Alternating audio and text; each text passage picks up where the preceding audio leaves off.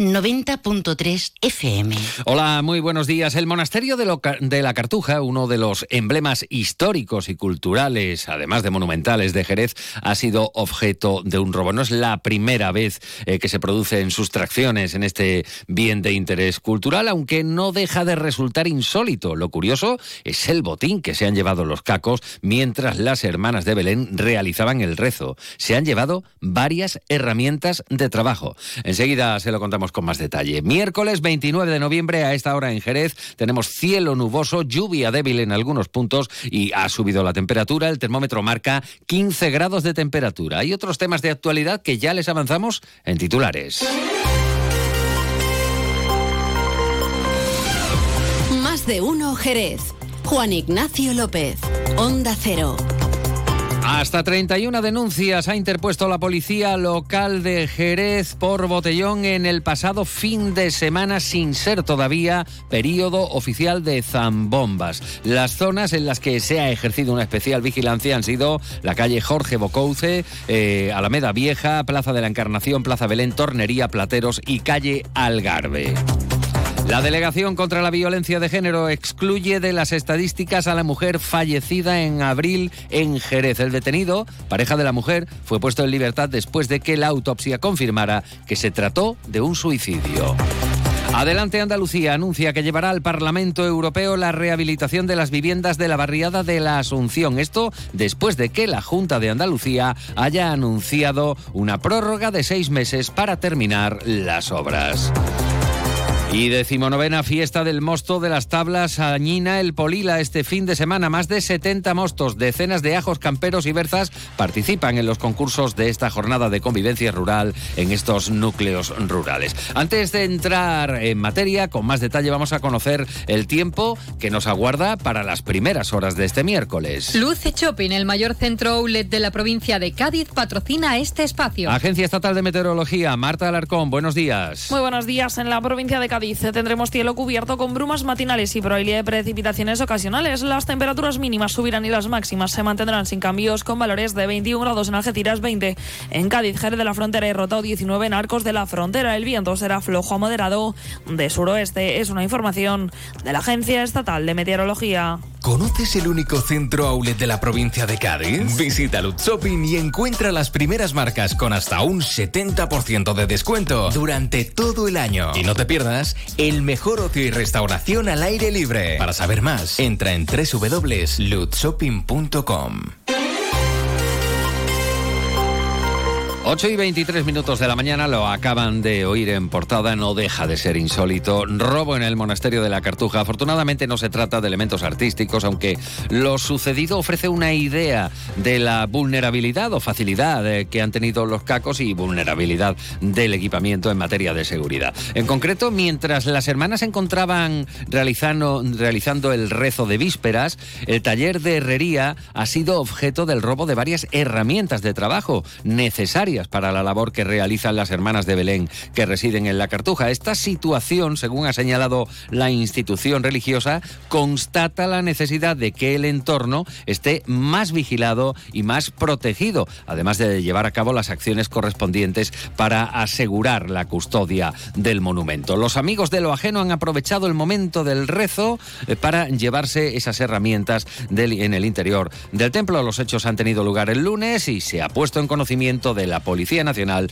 con las correspondientes denuncias. Precisamente hace una semana, las hermanas de Belén anunciaban que dejarían el monasterio de la Cartuja el próximo año 2024, quedando este inmueble bajo gestión de la diócesis en virtud de la cesión que tiene concedida por patrimonio del Estado. Un asunto por el que preguntamos hace unos días a la alcaldesa María José García Pelayo. En todo caso, insisto, es una decisión de las hermanas que recibimos evidentemente con pena, con pesar eh, y luego eh, es una cuestión que, afecta directamente a la diócesis. Lo que sí trasladé, por supuesto, a Miguel Ángel Montero, nuestro compromiso siempre en colaborar en todo lo que pueda ser necesario, en todo lo que podamos hacer bueno, pues ya no por la retención de las hermanas de Belén aquí en Jerez, porque insisto, es una decisión que han tomado ellas, sino en relación con el, evidentemente con el, con el monasterio. ¿no?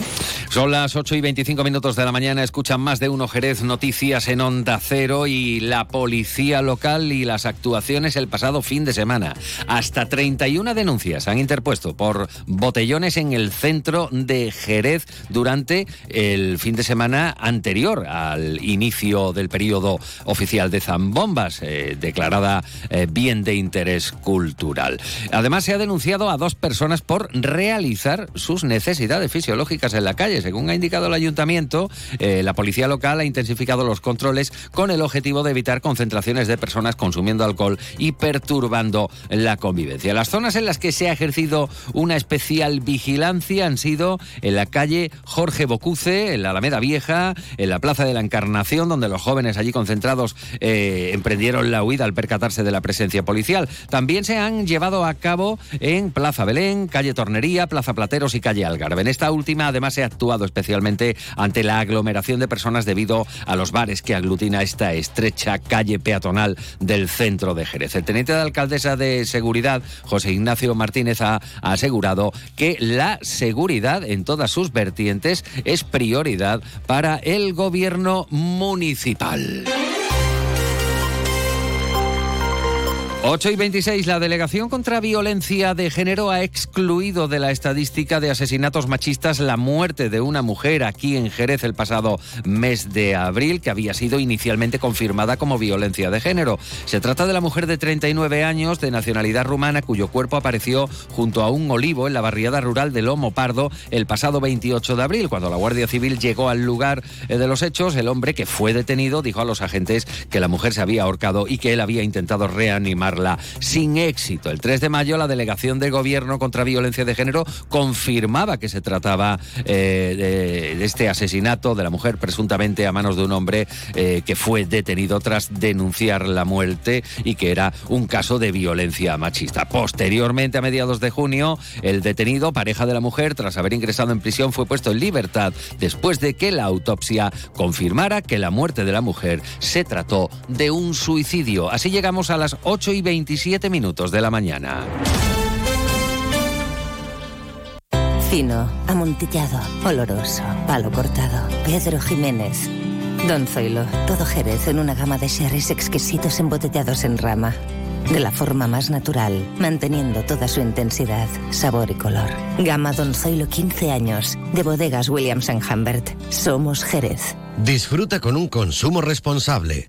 El nuevo Mitsubishi ASX puede ser ese coche que ves aparcado en la puerta de un colegio, o en lo alto de una montaña, o surcando la autopista hacia la puesta de sol. Puede ser personal, todo tuyo, o familiar, o el vehículo oficial de un equipo de fútbol sala. Puede ser híbrido, enchufable. Sí, el nuevo Mitsubishi ASX puede ser lo que tú quieras, pero es un Mitsubishi. Véalo en Alvariza Motor, concesionario oficial Mitsubishi, Avenida Tío Pepe 21, Jerez de la Frontera.